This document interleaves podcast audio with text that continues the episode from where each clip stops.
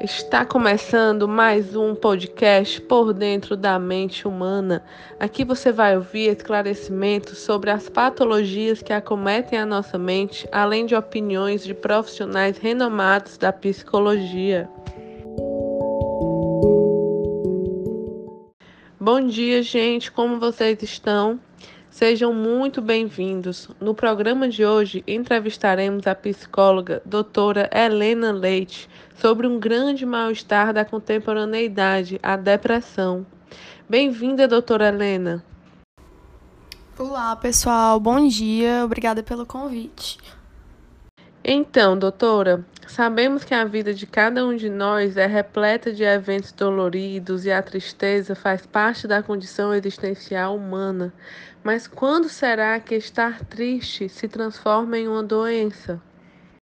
Como você disse, a tristeza, a angústia faz parte da condição humana, ela é inerente à condição humana. Mas existem limites e existem intensidades a qual essa tristeza se manifesta. Para tentar explicar um pouquinho melhor, eu vou usar um teórico muito importante, muito influente da fenomenologia, que é o Tatossian. O Tatossian fala que o homem triste pode deixar o corpo de lado. O homem deprimido não pode porque o mal-estar do corpo vivido não é simplesmente a manifestação de apoio da depressão, ela é o centro da substância. Com isso, a gente pode pensar que o viver depressivo, o viver depressivo se difere da tristeza, pois a tristeza é um sentimento presente quando se tem uma perda de um objeto, de uma pessoa. Ela pode ser distraída em decorrência do indivíduo começar a se dedicar a uma atividade a um trabalho. Dessa forma, a tristeza é desvinculada momentaneamente e é substituída por outro sentimento que vai fazer com que o sujeito se distraia, enquanto a depressão já deixa o sujeito sem vontade, ele perde o interesse ao que ocorre no seu entorno, se coloca para baixo e passa a ver, se vê como incapaz e muitas vezes nem se vê como sujeito sem conseguir distinguir o que seria a própria depressão em si. Aquela condição está muito fundida com o sujeito, acabando por criar uma confusão que o permite ficar em um estado irreversível, que implica diretamente na relação com o tempo, com o corpo, com o espaço e com o outro. Ótimo esclarecimento, doutora Helena.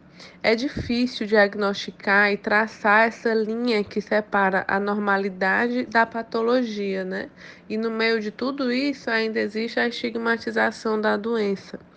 Além das dificuldades, dos contextos e histórias de vida de cada pessoa, existem fatores sociais complicados de mapear que podem levar ao que chamamos de depressão.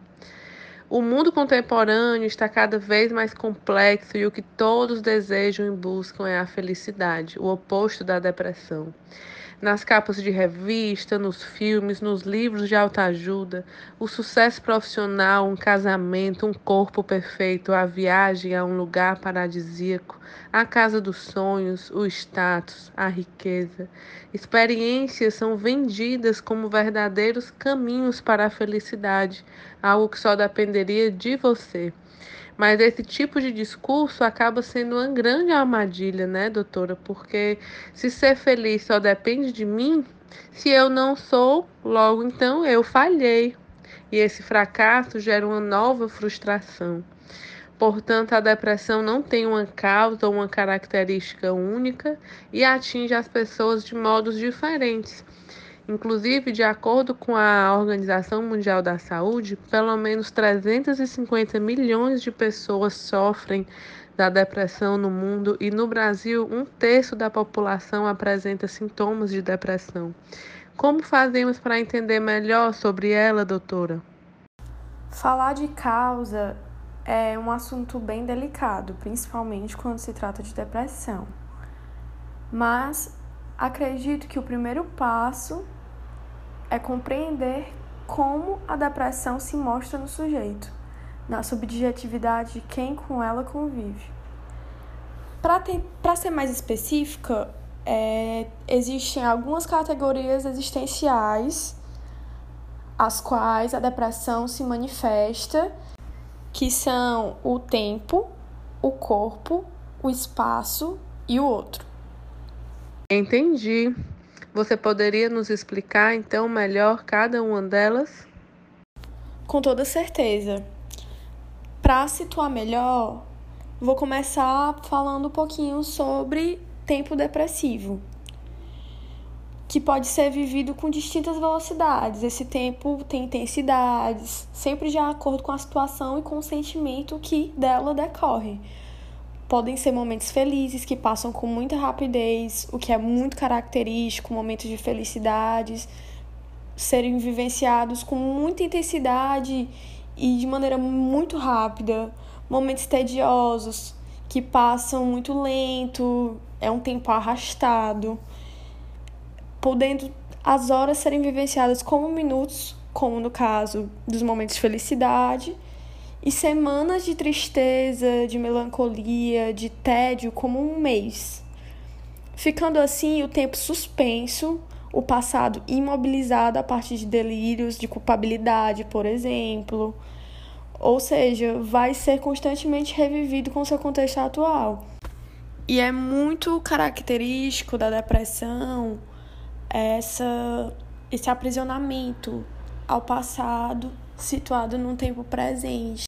E o futuro sempre aparece com uma barreira criada pela expectativa de um castigo atroz, sendo esse futuro sempre uma situação de ameaça, cheio de catástrofes, o presente sempre negado com ideias de ruína. Realmente o presente é negado.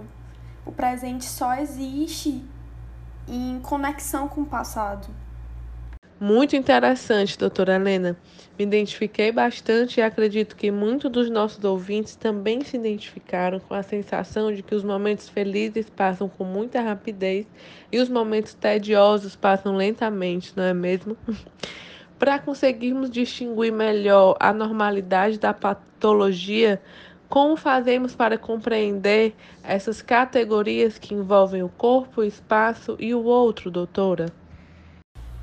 Bom, no vivido depressivo, o corpo é constantemente ignorado, se tornando objetivado. Para explicar melhor como é esse corpo vivido na depressão, é, vou utilizar o mesmo autor, que é o Tato Cian. E para organizar isso, ele realiza uma distinção entre dois polos igualmente necessários: o corpo sujeito, que é o corpo que eu sou, e o corpo objeto, que é o corpo como eu tenho como coisa. Sendo que o deprimido não apresenta um equilíbrio no que ele é e ele o que ele tem como coisa, como o corpo se manifesta como coisa. Dessa forma, o corpo, o corpo objeto torna-se para ele invisível. O corpo objeto caracteriza-se por realizar a ligação do sujeito com o mundo, o que possibilita a intersubjetividade em um corpo que pode ser visto como outro vê. No vivido depressivo, o sujeito tem essa dificuldade de ter esse corpo como coisa, de ter esse equilíbrio do que eu sou e o como eu me mostro. Dessa forma, diferentemente da tristeza, onde o outro existe plenamente como forma de consolo e proteção, na depressão, essa relação é bem distante, porém ainda possível. Quando se trata da melancolia, essa possibilidade é inexistente por causa da distância estabelecida entre o sujeito e o outro. A experiência do corpo vivido depressivo é marcada pela sensação de estar separado do mundo e do outro. Dessa forma, sua corporalidade sem forma fica sem forma no espaço e é estagnado pelo tempo passado. Esse corpo passa a existir em um espaço limitante, pois o espaço e o tempo ganham dimensões do corpo. Tendo essas noções, é possível visualizar como as escalas temporais estão interligadas, como elas acontecem ao mesmo tempo. E a forma de habitar no corpo do vivido depressivo, o espaço do vivido depressivo representa a perda do apoio da harmonia, da ruptura de uma corporeidade tranquila. Por exemplo, o espaço só é como tal se existirmos no corpo. E se dotamos de um sentido, se nos comunicamos constantemente com ele e por ele. Que explicação maravilhosa! Obrigada por tantos esclarecimentos tão necessários. Estava aqui pensando o que fazer para ajudar o outro que está triste, mas de uma forma indireta, porque não é possível fazer o outro feliz só porque queremos que ele seja. Acredito que às vezes simplesmente ouvi-la quando a pessoa tem alguém que a escuta, compreende, aceita, já é um fator que ajuda muito nessa felicidade, né? A mudança do deslocamento do objetivo já ajuda muito. Em vez de cobrar que a pessoa fique feliz, é se voltar para si mesmo e pensar o que eu posso fazer para ajudar nisso né? Indicar lugares que tenham um atendimento psicológico de uma, de uma maneira geral, pensar no dia a dia, uma forma de cobrar menos felicidade e ter mais empatia.